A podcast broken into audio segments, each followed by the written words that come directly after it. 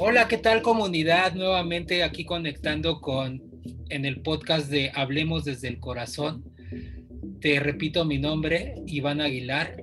Puedes conectar conmigo como Despierto Iván. Por el momento nada más estoy en Instagram, es la única red social que estoy utilizando. Y pues si es tu primer episodio aquí, pues te doy la bienvenida, repetirte y bueno, y comentar que este podcast se hizo con la intención de diferentes temas que tal vez, tal vez has escuchado allá afuera o que tal vez has tenido en algún tema, en una mesa de pláticas con tu familia, amigos, y pues es con el fin de ampliar información y pues ser más sensibles a diferentes temáticas y todo lo que sucede allá afuera. Así que hoy traigo un super tema. Eh, el tema es discriminación y xenofobia, por lo que me acompaña Vania Yael Núñez. Ella es licenciada en Derechos Humanos eh, ahorita nos va a comentar un poco más de su biografía. Es la primera vez que presento yo a alguien así como, como la etiqueta digamos, de pues el estudio universitario y demás. Y además ella es cofundadora y consultora en, en Mides DH, te repito, Mides DH. Así que, pues bueno, Vania, no sé si tú te quieras presentar también, eh, más o menos un poco, un poco más de ti, o sea, por qué eh, te orientaste en este estudio y es más que nada pues tu medicina, lo que estás haciendo en este combatir eh, pues ante los derechos humanos y además comentarles, antes de pasarle la palabra a Vania, eh, que Vania pues es una mujer guerrera, la conozco también y está haciendo todo lo posible dentro de sus alcances pues para que este mundo sea un poco mejor y sea más este, humanitario. Así que bueno, ¿cómo estás, Vania? Hola, muy bien, muchas gracias por invitarme. Y, y sí, si gustas me presento. Yo, eh, bueno, pues primero soy Vania, soy mexicana y eh, nacida en la Ciudad de México. Y sí, como digamos que credenciales, soy licenciada en Derechos Humanos y Gestión de Paz. Eh, y actualmente ah, también tengo una especialidad en migración y actualmente estoy estudiando una maestría que es sobre, desarrollo y cooperación internacional. Eh, pero en realidad, como en mi vida me he enfocado mucho en los derechos humanos y sobre todo en eh, la defensa y en la atención de las personas migrantes, con mucho mayor énfasis en las personas refugiadas. Perfecto. Oye, y un poquito de Mides DH. ¿Qué, ¿Qué es Mides DH? Y ahorita ya entramos a lo que es discriminación y xenofobia. Sí, claro. Eh, bueno, pues Mides DH es una consultoría, es el acrónomo de justo los temas que nos gustan y más que nos gustan también de lo que sabemos o que somos especialistas y a lo que ronda nuestros proyectos, que es migración, desarrollo, seguridad y derechos humanos. Eh, esta consultoría la confundé con dos amigas y compañeras más que también son especialistas en población o también en desarrollo, también en migración eh, y también en derechos humanos. Y la idea es justo o nace de contestar desde nuestro ámbito un poco más cercano, eh, formular ya sea capacitaciones, proyectos, tanto de micro como de macro impacto, hacia sociedades que han sido vulneradas o también eh, a organismos, ya sea privados o nacionales e internacionales, que, o más bien que, que todos sus proyectos sean para dignificar a todas las personas y en respeto de sus derechos humanos. Perfecto, Vania. Oye, pues padrísimo y qué buena, qué buena aportación están haciendo con esto de Mides H pues tanto a nivel local eh, y nacional. Eh, muchas felicidades, Vania, y también a tu, a tu socia. Y ahora sí entrando un poco al tema, discriminación y xenofobia.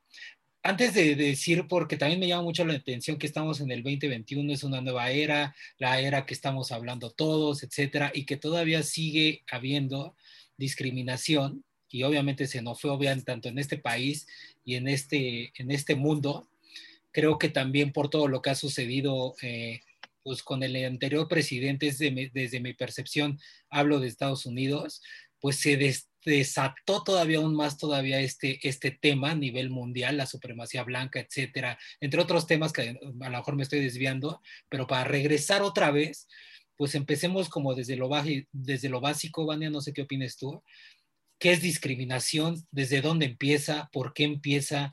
en qué momento uno hasta ya se vuelve discriminatorio y no se da cuenta, no es consciente de que haces, que eres, eh, pues que sí, que estás ejerciendo la discriminación, aunque se escuche triste. Empecemos por ahí, no sé qué opines, y después ya vamos viendo el tema hacia esto en la actualidad, como lo estaba mencionando antes. Va, me parece. Pues mira, primero decir la discriminación es, eh, hay que entenderlo como todo acto, o también puede ser la omisión que también hagamos hacia la persona de segregar, de excluir eh, o de causar cierta distinción. Es decir, y hay diferentes tipos de discriminación. Esa es como la palabra, ¿no? Cuando alguien discrimina, alguien quiere decir que eh, lo está haciendo menos, que lo está segregando o que lo está eh, haciendo una distinción hacia otra, de otra persona. Y como te decía, hay diferentes. Por ejemplo, hay una discriminación directa, y esa discriminación directa puede ser muy evidente o también puede ser muy sutil, que quizá es a la que más eh, pues hagamos, ¿no? Yo creo que todas, incluso personas que estamos dentro del medio de derechos humanos, seguramente de manera sutil hemos hecho alguna una acción o, u omisión que discrimina a la otra persona. Una discriminación directa es aquella, por ejemplo, que favorece más a otra persona que está en una misma situación. Se me ocurre ahorita como ejemplo algo que en algún momento hace como dos años estaba muy sonado o algo así, que era, por ejemplo, la entrada a los antros. Cuando está esta persona que, que tiene que decir quién es el que entra o no, y elige a una persona porque quizás se ve mucho mejor, porque no sé cuáles sean como los factores que elijan, pero entonces deja primero entrar a esa persona. Ahí ya es un acto discriminatorio. Es una, son dos personas quizá iguales, son dos mujeres, pero que favorece más a una. Ese es un acto de discriminación directa, por ejemplo, ¿no? Otro puede ser indirecto. Y este indirecto es a través de leyes, de reglamentos o de prácticas pero que hacen que a una persona se le trate de manera desproporcionada. Un ejemplo que se me ocurre es, por ejemplo, eh, ya sé, ahorita que estamos en, el, en COVID, de alguna manera estamos discriminando a las personas que tienen una discapacidad auditiva. ¿Por qué? Porque estamos teniendo que utilizar tapabocas. Y entonces, de alguna manera, esa regla no favorece a las personas que no oyen porque ellas, si tú no sabes la lengua de señas, ellas leen la, boca, ¿no? O los labios. Desde cierta manera, ¿no? Esta es una medida que discrimina indirectamente a estas personas que tienen esta discapacidad auditiva porque hace una barrera de comunicación. Esa es como otra, otra manera. Hay otras que son discriminaciones múltiples.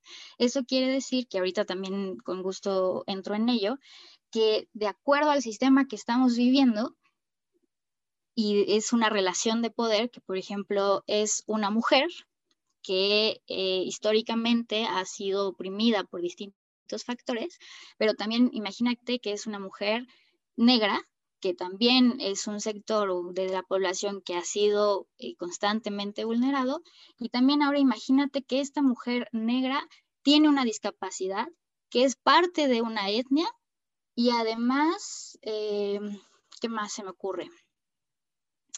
Bueno, dejémoslo así mejor. Es mujer, tiene por, raza y además por sexo y también por una clase social quizá es discriminada.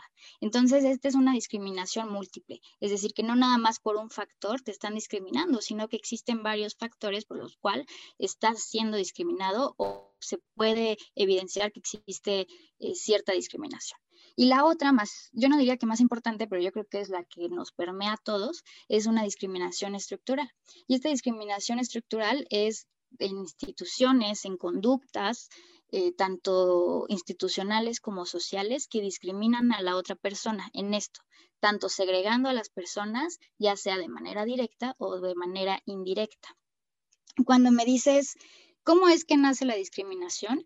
No creo yo tener la respuesta de cómo es que nace, pero un poco cuando me invitabas a, dar esta, pues esta charla o platicar sobre este tema, pensaba como qué ejemplos poder dar para explicar la discriminación. Entonces, lo que encuentro en la discriminación es que estamos dentro de un sistema, todos, todo el mundo. Y este sistema, como tú sabes, la historia ha sido contada desde esas personas que quieren mantener el orden, pero no es un orden por ser buena onda o por mantener un orden social, sino es para que ellos puedan estar bien.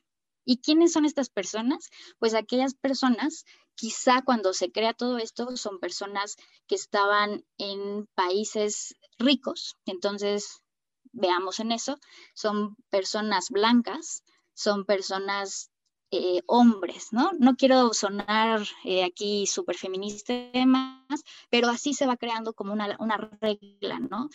Por lo tanto, tienes que ser, eh, tienes que formar una familia, tendrías que trabajar, y en contrario, una mujer, en mi caso, por ejemplo, pues una mujer tiene que ser, se me ocurre, no antes, ¿no? No, tendría que, estudiar, sino más bien estar en la casa, saber planchar, lavar y demás, ¿no? Y nos dicen, o sea, nos van como formando qué es lo que se debe de hacer. Entonces, con ello, con estas personas que se salen, digamos, de la norma, empieza a haber una otredad, ¿no? Este, este otro, una diversidad, pero que no entra dentro de la norma. Y entonces, como no entras dentro de la norma, te estoy haciendo menos, te estoy diciendo, no, no, eres un peligro. Y entonces te estoy discriminando, necesito, como eres diferente a mí, te, te voy para allá. Entonces, uno de los ejemplos que más se me ocurren es, por ejemplo, la colonia, cuando nos colonizaron. ¿Qué pasaba? Se supone, o lo que nos han dicho, es que México, eh, anterior o en su origen, estaban personas originarias ¿no? La gran Tenochtitlán, y entonces que llegan los españoles y llegan como con un valor de superioridad. Yo tengo más poder, yo soy superior a ti y tú eres un bárbaro, por lo tanto te tengo que civilizar y te tengo que civilizar porque yo tengo la razón. No, no más allá de porque soy blanco, sino creo que eso fue como un contexto que se fue dando sino que eh, tú no estás civilizado, vengo y te colonizo. Y entonces se fue aniquilando a las personas y fue casi una aniquilación cultural y solamente existen aquellas personas indígenas que han resistido. Pero justo, ¿no? Que, hemos dado como este gran valor a lo que nos han dejado, y no nada más en México, sino en el mundo, como esto eh, de decir cuál es la norma, qué es lo que se tiene que hacer, pues entonces se ha tenido que segregar. Otro ejemplo que se me ocurre es eh, también México. Eh, por ejemplo, pensaba en la revolución, Porfirio Díaz. Y ahí entra yo creo que ya la xenofobia. Porfirio Díaz lo que hacía es, él ocupaba esto de hay que atraer a México el progreso y el desarrollo pero el progreso y el desarrollo no lo pensaba desde nosotros, sino lo que hacía era dar una invitación a los europeos y decir, vénganse, porque ustedes son quienes saben. Yo quiero que y atraer a todas estas personas que nos han marcado la norma, que nos han dicho qué es lo correcto o cómo es que tenemos que vivir. No sé si me explico. Sí, sí, sí, sí, todo súper bien. Y de hecho, bueno, no quería interrumpir, en algunas sí he interrumpido, pero está súper interesante esto que comentas.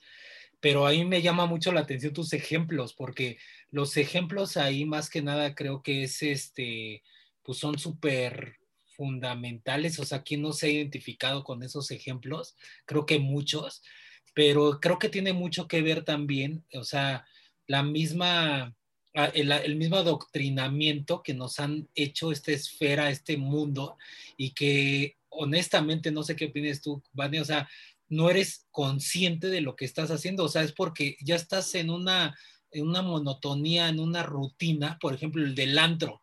O sea, yo sí, sí fui de esa generación y lo digo muy abiertamente que sí me batearon de varios antros porque el cadenero, ahí para recordar esto, según él no podía ingresar a ese antro y también algunos otros de mis amigos y en otros antros sí podíamos entrar, en algunos otros no, y así, ¿no? Entonces, hasta uno luego tenía que ofrecer, digamos, como que pues un dinero, honestamente, y entonces ahí también ya estás haciendo todo un acto mal porque también estás haciendo o generando esta corrupción también. Entonces, o sea, nuevamente yo agradezco esta, eh, la situación del COVID, o sea, porque sí está cambiando todo esto y por lo menos ser, hacerte un poco más consciente y más en estos temas de la discriminación. Ahora, interesantísimo esto del COVID también, o sea, otra tarea del ser humano tal vez es que, ¿por qué no aprender señales? Pues con, o lenguaje con manos, o sea, muy básico, muy, hola, ¿cómo estás? Con permiso, gracias, por favor, ¿en qué te puedo ayudar? Porque también es cierto, o sea, de todos modos sí, yo sé que está el COVID, pero también tienes que salir al, súper o al mercado, hacer tus compras, tal vez lo haces en línea, pero sí a lo mejor vas de vez en cuando allá afuera. ¿Y por qué no, eh, pues, aprender esto? Porque no sabes qué te va a topar allá, ¿no? Ahora sí, regresando a esto de xenofobia y todo este caso que nos decías, eh, también queda súper clarísimo que es como más que nada, pues yo lo veo así, no sé, como tener el poder, ¿no? O el control de las personas.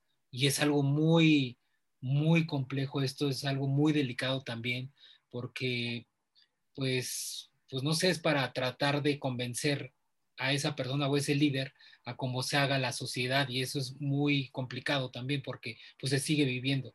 Pero ahora, ya con todo esto que nos acabas de comentar, ¿Cómo combatimos o cómo podemos, a ver, primero, discriminación en tiempos actuales. Sigue habiendo discriminación, aunque hay en tiempos de COVID. ahorita ya me pusiste un ejemplo con lo de la mascarilla, pero se sigue haciendo con todo este boom de las redes sociales, todo este mundo digital también. Esa es una. La segunda, desde casa, ¿cómo podemos empezar nosotros a frenar, a tratar desde casa? Porque yo creo que siempre lo he dicho en otros episodios, creo que desde casa, desde familias donde es el primer paso donde puedes hacer un mejor ambiente en armonía y extern, eh, o sea, trasladarlo allá afuera. Ok. Bueno, pues primero yo creo que aceptar que es complicado. ¿Por qué? Porque justo lo que decía al principio, estamos viviendo en un sistema que nos ha hecho creer que hay que competir, ¿no? Para empezar. Entonces es a través de la competencia o a través del ser mejor y otra vez estas relaciones de poder. ¿Por qué yo sería mejor que tú? ¿O por qué, qué, tengo que hacer, no? Eh, ¿Cómo le pongo el pie al otro? Y ese pie al otro también es una forma sutil de cómo poder discriminar, ¿no? Entonces, algo que, se me estaba olvidando decir es que, eh, bueno, ahorita que entremos a xenofobia lo digo, pero ahí también entra un poco de racismo, que era justo lo que decías con estos últimos movimientos que se han visto en Estados Unidos. Entonces, eh, partiendo, por ejemplo, del racismo, me parece mucho más evidente, o, mismamente de la, de, la discriminación, es el crear las diferencias, ¿no? Es decir, yo me paro aquí enfrente y digo, el otro es distinto a mí, pero creo que es muy, muy diferente decir, hay una gran diferencia y no lo acepto y por lo tanto yo soy mejor que él o tengo que ver cómo voy a ser mejor que él, ¿no? Esta relación de poder. O más bien ponerme frente a, la otra persona y decir, sí, existe una diferencia, pero más bien cómo nos podemos complementar. Más bien, en vez de decir, él es diferente o ella es diferente a mí, más bien comprender que es distinto, pero tenemos una relación y somos parte de un mismo todo. Entonces, siendo como muy clara, eh, es por supuesto en la educación, en la educación desde casa, en decir, yo creo que es el aceptar que cada uno de nosotros somos únicos, sin importar si yo soy mujer, si tú eres hombre o si yo estoy frente a otra mujer, no quiere decir que esa mujer va a tener mi misma cosmovisión, mi mismo contexto, porque cada cada uno de nosotros partimos, pareciera que no, pero la realidad es que partimos desde contextos muy distintos. Por más que tú y yo vivamos en la misma casa y que nos hayamos creado con la misma familia, ¿no? Y demás, somos muy distintos. Mi hermano, quien sea, somos distintos a pesar de toda la educación que hemos tenido igual. Entonces, creo que lo valioso sería desde casa, por supuesto, empezar a cuestionarnos primero el por qué es así, Creo que el tener siempre un cuestionamiento ante todo es súper eh, necesario más en estos tiempos. Y cuestionar también por qué tú eres así. Y si es demasiado... Em, también yo creo que es enseñar mucho el, no es necesario fijarnos en, en pues en las apariencias, ¿no? Sino que lo real o lo que eh, realmente suma de la persona es qué nos puede sumar de esa persona. Yo no veo que Iván, por ejemplo, o, no me pregunto, eh, oye, eres hombre, eh, estás casado, eres soltero, eres gay, eres, o sea, como que la idea de clasificar me parece que ya no es válida en este tiempo, sino es simplemente estoy frente a otro ser humano y qué has vivido tú, ¿Cómo la vives ahora? ¿Qué necesitas? ¿Qué sientes? Me parece mucho más válido tratar de aprender eso a empezar a clasificarte. Sí, justamente. Y sabes qué, Vania, eh, algo que acaba de decir que es súper poderoso y es algo tan sencillo y tan básico, así yo lo veo. Y aquí no estamos hablando de que tal vez acá como que la teoría o que eh, a través del gracias del conocimiento de la maestría o de la licenciatura, no, o sea, algo que dijo Vania es esto, o sea, no cuestionamos. O sea, fíjense, o sea, del poder de hacer las preguntas y decir, oye, ¿por qué esto? O sea, en familia, o sea, cuestionar todo, hasta entre, hasta entre nosotros mismos como familia, en la casa, en la mesa, con quien vivas, cuestionar todo, o sea, con tu propia familia, así de, ¿por qué está pasando esto? ¿Por qué tú eres así? Eh, ¿Por qué eh, otra persona es eh, diferente? Eh, o por qué piensa de otra forma, porque luego yo siento que pues caemos nuevamente, o sea, parezco disco rayado, pero caemos en esta burbuja y es todo, o sea, no es tu culpa también, porque pues todo lo que está allá afuera, eh, medios de comunicación, etcétera, pues te envuelven y de ahí ya no puedes salirte. Entonces, ahorita sí es una gran época también de cuestionarse.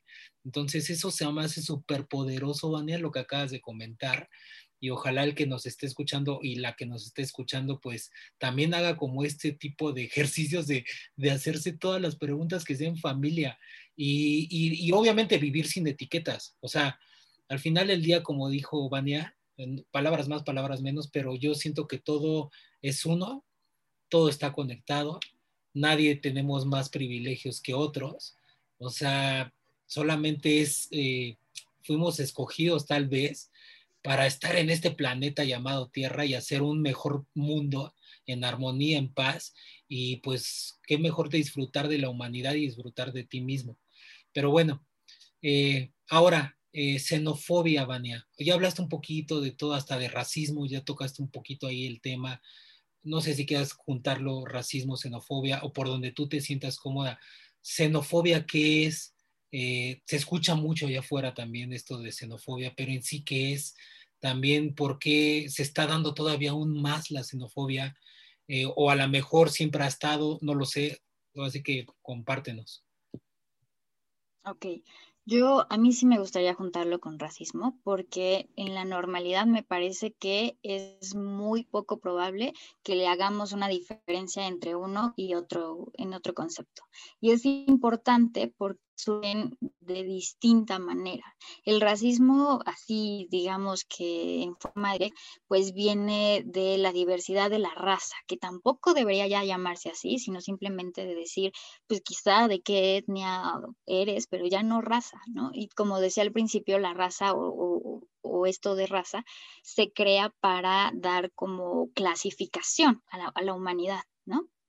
Que justo creo que eso aparece mucho en personas eh, que son biólogas o que se dedican mucho más a lo científico, que hay que clasificar animales, hay que clasificar especies. Por supuesto que nosotros también somos otra especie, pero de nuevo, si hay que clasificarnos debería ser, pues somos seres humanos y de cada uno somos diversos y hay multiplicidad en nosotros. Sin embargo, el racismo está eh, enfocado en la raza. Esto quiere decir que... Eh, eh, desde los siglos más o menos por ahí del 18, 17, se empiezan a crear estudios pseudocientíficos en el cual se decía, por ejemplo, que eh, aquellas personas que no eran blancas eran menos inteligentes, eran bárbaras. ¿No? Desde ahí crece como esta idea. Y digo pseudocientíficos porque más bien lo utilizaban para justificar que las personas blancas tenían que tener el poder, que eran las personas que tenían que decir qué se hacía y qué no se hacía y, lo, normaba. Y los casos como más, eh, que se me ocurren mucho más específicos y más sonados y, conocidos por todos y todas, es eh, de racismo, por ejemplo, es el apartheid, ¿no? En Sudáfrica que uno de los, eh, digamos, como que personaje más emblemático de eso es Nelson Mandela, ¿no? Se me ocurre. ¿Y qué pasaba en el apartheid? Pues justamente por el simple hecho, porque las personas eran negras, aquellas personas blancas nos segregaban y había barreras, fronteras, imagina, dentro del mismo estado había fronteras en donde si una persona blanca estaba ahí, una persona negra no podía estar ahí. Y entonces, por ejemplo, ahorita que decías, todos tenemos los mismos privilegios, la realidad es que no, debería ser así, pero la realidad es que no. Entonces, en esa época, y que no hablo de hace mucho, quienes tenían los privilegios eran los blancos y los negros no. Entonces ahí, si es una cuestión de, raza, de etnia, ahí entra que existe el racismo dentro del mismo Estado. Eh, la xenofobia, en, este caso, es el miedo, así tal cual, a lo extranjero. Pero entonces ahí la pregunta más bien hacia ustedes sería, ¿qué estamos entendiendo por extranjero? Y si digamos que de manera directa la xenofobia se hace entonces hacia la nacionalidad y que no necesariamente tiene que ver eh, clase social o una cuestión de raza, ¿no? Es decir, nada más importa ahí de qué nacionalidad eres. Y existe un miedo a, a ello. Y ahora, ¿por qué parte de este medio de este miedo o por qué nace la xenofobia. Otra vez rescatando un poco lo que acabo de decir históricamente, el ejemplo que encuentro es Porfirio Díaz. Nosotros sabemos que Porfirio Díaz tenía como una gran enlace con Francia y entonces todo lo que decía Francia, él lo quería o todo lo que hacía Francia, él trataba de, de atraerlo y no está mal, por supuesto que no está mal. El problema es que hacía mucho hincapié, él era todo lo contrario, había una xenofilia, eso quiere decir, había muchísimo amor a lo extranjero y a todo lo de aquí, lo de México, lo suprimía. Y entonces ahí existían las dos cosas, había eh, perdón, xenofilia y existía el racismo interno. A todos los indígenas los hacía menos, ¿por qué? Pues porque no eras blanco, pues porque no eras europeo, e incluso eso impactó en las políticas que en ese entonces se tenía. Justamente decía, vénganse todos los europeos, pero no aquellas personas, por ejemplo, eh, que estaban en Sudamérica, pues porque también son iguales que nosotros, ¿no? Y entonces no traían dinero, no traían demás y existía. Lo contrario es la xenofobia, que después de la Revolución Mexicana deja decirte que existen distintas eh, situaciones en que, por ejemplo, las personas chinas que venían a México, hubo incluso una matanza de chinos en Sonora eh, y otros lugares del norte, y mataban, y ahí existe una xenofobia porque no querían chinos. ¿Y por qué no querían chinos? Porque las personas chinas eh, estaban trabajando en las tierras. Y entonces le quitaban, en ese entonces le quitaban las tierras a las personas mexicanas. Y, se y había una cuestión de nacionalismo, que tampoco es válido, la verdad, en estos momentos, pero había una cuestión de nacionalismo, de decir, oye, pues esta es mi nación, yo soy mexicana, ¿por qué un chino tiene que venir a trabajar? Y entonces hubo una matanza en México de chinos y también de judíos por lo mismo, por el trabajo. Eh, y eso ha hecho la constitución incluso que tenemos ahora, porque, eh, por ejemplo, unas, hay leyes migratorias en donde se dice que las personas que podían entrar a nuestro país en, ese, en esos siglos solamente eran aquellas personas que se podían asimilar a México. Y asimilar quiere decir que te haces parte de México. Y tampoco creo que eso se vale porque cada uno tiene sus costumbres y si eres, por ejemplo, de China y vienes aquí, obviamente tienes que tener el derecho de poder hacer ciertas cosas que tu cultura y del cómo naciste te hace ser. Entonces también hay de, de xenofobia desde ahí. Otra cosa es eh, un artículo que también existe en la Constitución que no permite, por ejemplo, que seas presidente o que no permite, o más bien que permite que si tú, Iván, vienes de otro país y vienes aquí a México, pero a mí no me gusta eh, México, me traes problemas, yo te puedo expulsar. Eso también es otro, ese, es otro sentido que se le da a la xenofobia. Otra cosa que se me ocurre muchísimo es ahorita, hace muy poco, eh, o más bien desde el 2018, empiezan a traer o empiezan a, dar las caravanas de migrantes. ¿Y qué pasó en las primeras caravanas? No sé si recuerdas que cuando empiezan a, a llegar, se decía, no, ¿para qué queremos migrantes? Pero ojo, ahí la xenofobia mexicana es muy inteligente, o no sé si llamarle inteligente sea lo, más adecuado, porque aceptamos a las personas que en un principio es que queremos ser o que idealizamos, es decir, que existe también un racismo. Podemos aceptar personas europeas que normalmente son blancas, son altas, son atractivas, a ese ojo que nos han enseñado que es atractivo. Y aquellas personas que venían en Centroamérica, la mayoría de ellas que venían de, Centroamérica y venían de, de, en las caravanas migrantes, que se decía, nos van a quitar los trabajos, van a traer enfermedades, cuando no es así, cuando la realidad, de nuevo, hay que cuestionar por qué existen estas caravanas, por qué hay un éxodo de gente gigante entrando a este país y por qué quieren entrar a este país. Y creo que ahí falta mucho el cuestionar y entender a todas estas personas que en realidad se nos parecen muchísimo a nosotros y entonces es un racismo interno. También existe, por ejemplo, eh, te quería dar yo también un ejemplo de los pasaportes. Los pasaportes, como tú sabrás, si han viajado a otro país, enseñas tu pasaporte, pero dependiendo mucho de qué país eres, es si te dejan entrar o si necesitas una visa o si cualquier cosa. Los países que tienen de manera de facto, digamos, o más rápida entrada a otro país es casi todos los países europeos, si eres eh, de Italia, si eres de Francia, si eres de Suecia, si eres del Reino Unido, incluso si eres de Estados Unidos, rápidamente entras y no necesitas una visa. Sin embargo, si eres de Afganistán, si eres de Corea, si eres de Sudán, si eres de Siria o de todo, casi todo Medio Oriente, tienes ya de por sí un estereotipo, por ejemplo, que eh, vas a bombardear. Por lo tanto, no te dejo entrar.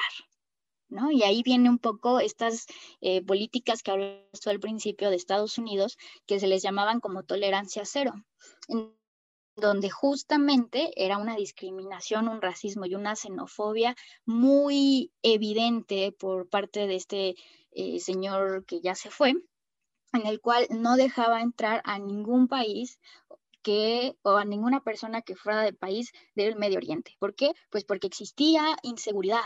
Ya se, se daba por hecho que todas las personas que originarias de ese país iban a entrar a Estados Unidos y iban a hacer algo mal. O también a las personas mexicanas o centroamericanas no nos dejaban entrar como antes se, se dejaba entrar o nos ponían mucho más barreras porque éramos hombres malos, no sé si recuerdas, éramos violadores. Entonces existe un estereotipo y un parte de nacionalismo y empiezan a, em, pues a hacerse o crearse estos estigmas de entonces el mexicano o mexicana es igual a violador cuando no es así, ¿no? O esa persona nacional eh, de Irak es igual a eh, nos va a bombardear y es un terrorista cuando la realidad es que no es así. Entonces ahí empieza la xenofobia o eso es la xenofobia. El caso, por ejemplo, también que decías eh, del Black Lives Matter, es un caso no de xenofobia quizá, es de racismo.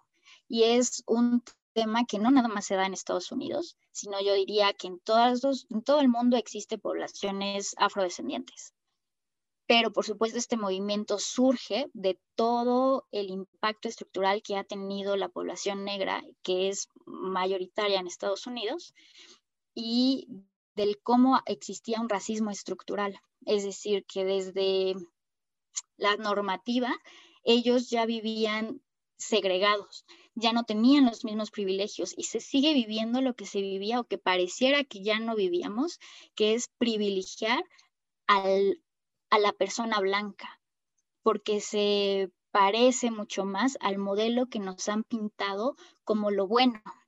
Existen estos opuestos, ¿no? Entonces, yo soy mejor que tú porque soy blanco y tú eres negro. Y otra vez vamos a las diferencias, en vez de decir, pues sí, somos de tonos distintos, pero eso no quiere decir absolutamente nada más que mi caparazón, pero en realidad estoy más bien adentro, ¿no? Conóceme quién soy. Sí, buenísimo, Vania. Oye, y aparte, o sea, eh, ahí se quedó como que al aire una pregunta. Discriminación o xenofobia, todo esto con todo el boom de redes sociales, eh, porque sabemos que las redes sociales y todo el Internet y toda esta parte digital, pues todos tenemos el alcance para publicar o postear algo, ¿no? Eh, y también de responder algo o alguna circunstancia. Eh, ¿a, qué, ¿A qué voy? Y es esta pregunta, o sea, ¿cómo ser un poco más consciente en, en el tema de redes sociales? O sea, se escucha un poco, eh, tal vez fácil o difícil la pregunta, pero es que luego la gente eh, comenta todo sin, sin saber, no digo que juzgue, sino que como nuevamente todo esto, y, bueno, más bien es qué opinas tú de las redes sociales, benefician, perjudican en todo estos temas de discriminación, puede haber un, un trabajo más elevado de como de concientización hacia los usuarios para que haya eh, pues frenar esto de la discriminación, porque ya, o sea, es una realidad, o sea, ahora la gente ya cambió, y esto ya está desde años, que la pantalla antes dominadora era la televisión. Ahora las pantallas pues son de smartphones, laptops, laptops, computadoras. Entonces, eh, y el ser humano está, o sea, creo que por ahí leí en algún estudio que el ser humano agarra más de 500 veces o hasta 800 veces el, el smartphone. O sea, y todo lo que está viendo, todo lo que está compartiendo. Y también, ojo, eh, a lo mejor ya me estoy desviando, pero es con el mismo tema, también este personaje que es Donald Trump, se hizo muy famoso porque agarraba Twitter eh, y ahí se explayaba, o sea, tal cual ahí era su otra máscara, es como yo veía, o sea, sí la máscara política en medios tradicionales, pero en Twitter y en redes sociales, ahí comentaba todo y le daba hacia toda su comunidad y a sus seguidores, ¿no? Entonces, no sé qué, qué opines tú de todo esto de, las redes sociales, Esteban, ahí. Redes sociales con discriminación, no sé cómo decirlo, pues. Ok, yo creo que sí, de alguna manera se vincula. La pregunta me parece que va más a libertad de expresión.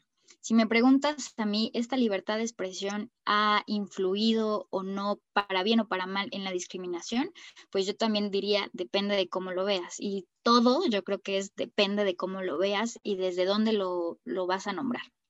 Entonces, de principio, yo creo que la tecnología y las redes es una muy buena herramienta para juntarnos como sociedad e incluso dar voz a los que normalmente no la tienen.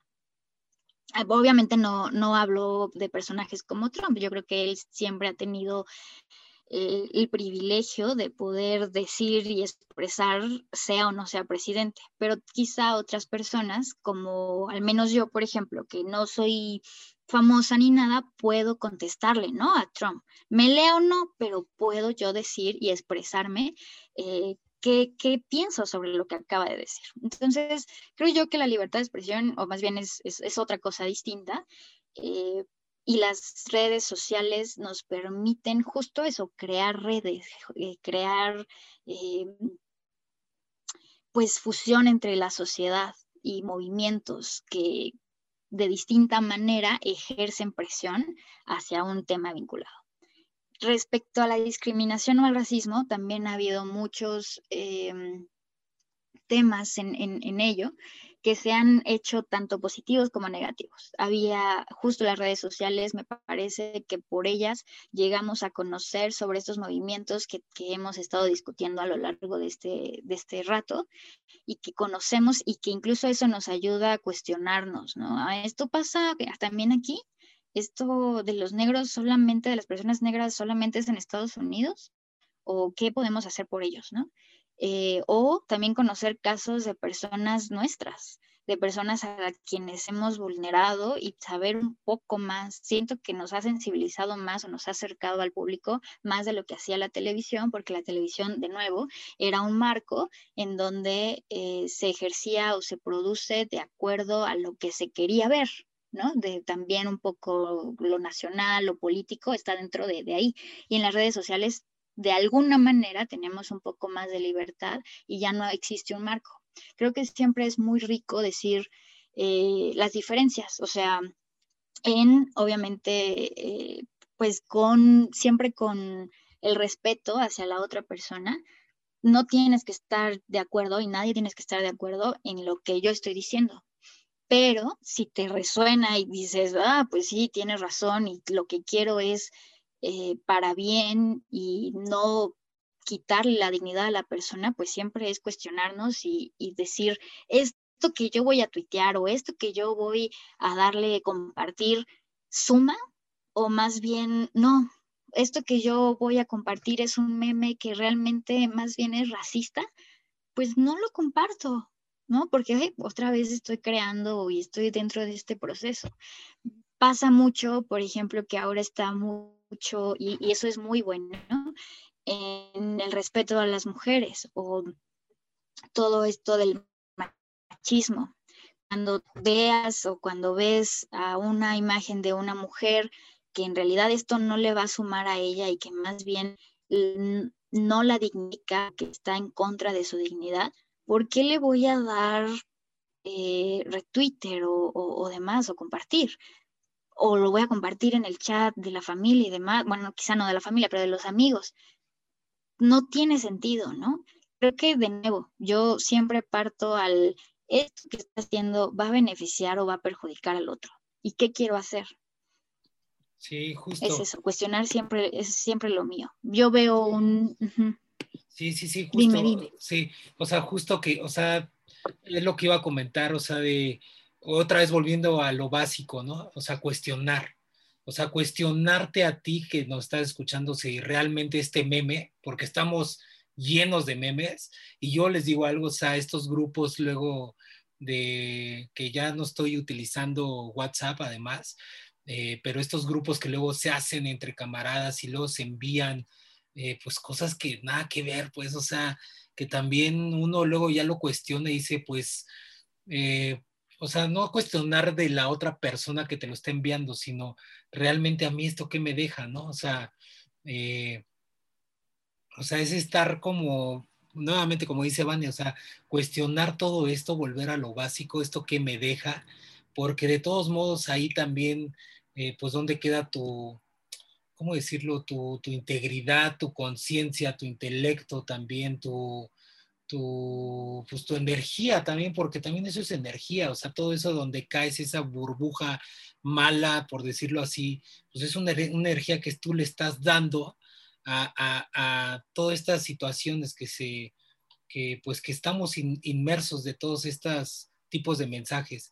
Así que pues yo creo que aquí nuevamente es realmente cuestionarse, cuestionarse, actuar en conciencia y si este mensaje eh, pues lo vas a, dejar allá afuera, pero pues con qué intenciones, ¿no? Eh, pero bueno, eh, también algo se me estaba ocurriendo para ir cerrando este, filas, Vania, el futuro. El futuro o sea, no me quiero poner así como cómo imaginas el mundo y todo esto, pero cómo podemos hacer desde lo más chiquito un mundo donde tal vez empecemos a cambiar, no ser discriminativos, eh, porque también se vienen todas estas olas nuevas de generaciones, niños nuevos, o sea, está el COVID, pero siguen haciendo bebés. Eh, hay una ola más también de, de que cada vez hay papás nuevos, hay tíos nuevos, pero cómo, o sea, pensar por ellos, porque ellos son los que van a tener ese mundo, porque uno después va a dejar, quién sabe cuándo, este mundo, pero cómo empezar a hacer estas pequeñitas acciones y cómo ser un poquito más conscientes en este tema, más sensibles, vaya, como una reflexión o conclusión, no sé qué nos quieras compartir.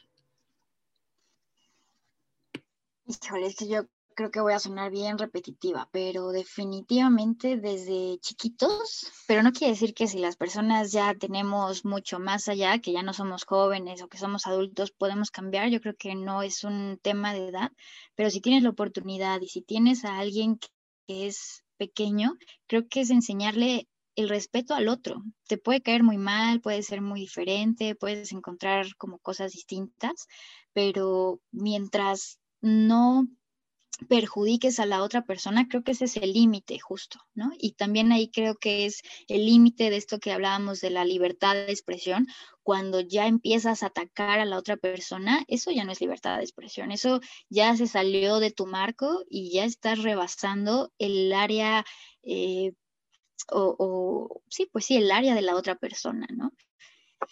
Em, yo creo que sería eso, como esos límites y el respeto hacia la otra persona, empezarles a enseñar sobre eso. Entonces, como, como tres puntos, digamos, y te voy a dejar el tercero a ti, a ver qué opinas tú.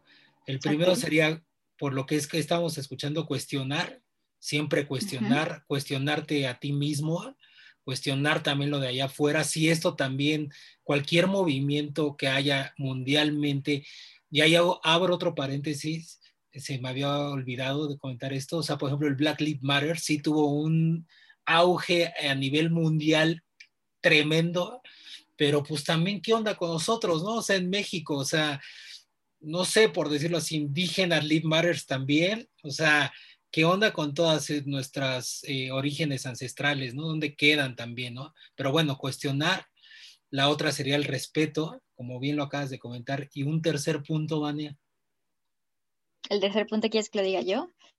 Eh, nada más que, algo que me sonó, me retumbó un poco de lo que acabas de decir. Definitivamente había otro como eh, movimiento rápido que era eh, todas las vidas existen, perdón, importan, como quitándole un poco, restando, no, no necesariamente restando, pero en vez de decir nada más la vida de las personas negras importan, decían todos. Y seguramente sí, o sea, más bien no seguramente, es un hecho que sí todas, seas blanco o negro, no importa el tono de piel que tengas, me parece que, es un hecho. Eh, pero no habría que hacer eso porque este es un movimiento que lo que quiere es atraer la, la, llamada de atención a está ocurriendo racismo. Y sí, por supuesto que el racismo entra también con las etnias. Entonces, ya para cerrar, una tercera, por supuesto, es cuestionarnos siempre lo que estamos haciendo y el por qué lo estamos haciendo. Eh, la otra que yo diría, no, no se me ocurre ahora, espera. Está bien, si no hay tercera, está bien, o sea, con tal vez estos dos puntos, o sea, cuestionar y el respeto, porque creo que el respeto es súper fundamental. Yo creo que es acercarnos, ya está. O sea, sí cuestionar y decir, por ejemplo, con las personas migrantes, bueno, ya me cuestioné por qué vienen. Bueno, ahora acércate y ve qué, en qué puedes apoyar. ¿Qué hay con estas personas? ¿Por qué están huyendo de sus, de sus países? ¿Por qué vienen al nuestro? Más allá de decir o tener luego, luego una, mm, un juicio previo de no, de no conocer, creo que es muy natural, ¿no? Siempre que no conocemos a alguien, tenemos miedo y decimos, eh, hay un rechazo siempre. Creo que eso es algo natural. Pero entonces quitarnos esto y decir primero, bueno, quiénes son ellos y luego un acercamiento de cómo puedo yo apoyar, desde dónde estoy yo parado, tengo ciertos privilegios, sí, no, ¿qué puedo hacer? Perfecto. Yo creo que sería eso. Perfecto, Vania. Oye, Vania, pues, pues ya para cerrar esto, te agradezco tu tiempo muchísimo. Eso es lo primero que honro, el tiempo de todos y de todas las que han podido participar aquí. Eh, muchísimas gracias por toda tu información y por toda tu aportación que haces tanto a nivel, eh, pues aquí local en la Ciudad de México y también a nivel nacional, ¿por qué no? no ¿Nos repites otra vez el, el sitio nada más? Claro, es www www.midesdh.com.mx. Y en redes sociales estamos en Facebook y Twitter como midesdh, todo junto, arroba midesdh y en minúsculas, y en Instagram midesdh.consultoría. Buenísimo, Vania. Pues, pues eso, nada más, muchísimas gracias, Vania, por tu tiempo. Eh, no sé si les quieras compartir una última reflexión, así muy, muy en cuatro palabras, de cómo poder ser un mejor ser humano o mujer hombre. Ok, mujer, hombre lo que decidan, eh, un mejor ser humano es Pues yo creo que más bien nos estamos reconstruyendo y construyendo constantemente. Nada está dicho, nada, no lo que eres hoy, eres mañana. Creo que siempre es un despertar y preguntarnos quién soy ahora, quién quiero ser y siempre ser mejor que ayer. Y esto, qué mejor que lo puedas compartir con alguien más y ver siempre como qué puedes aportar. Lo que sea, por poquito que sea, siempre tiene un impacto en otra persona. Exactamente, sí, las acciones, siempre lo he comentado yo, cualquier acción que hagas, así la acción hasta más llena de amor, te lo va a retribuir el universo y hasta la acción, hasta tirar un papel en la calle, también vas a tener una reacción. Así que todas las acciones son fundamentales y más en estos nuevos tiempos. Eh, pues bueno, agradecerte a ti que nos estás escuchando. Gracias por estar en eh, otro episodio más en Hablemos desde el Corazón. Estoy seguro que con Vania vamos a hacer otro episodio, ¿por qué no? A lo mejor entrar más profundo en racismo o en otros temas, o a lo mejor en algo de la paz, también así como hablar algo de paz. Ahí después lo, lo platicaré y convenceré a Vania. Así que agradecerte a ti, te, repito nuevamente, si quieres conectar conmigo, estoy como despierto Iván en Instagram.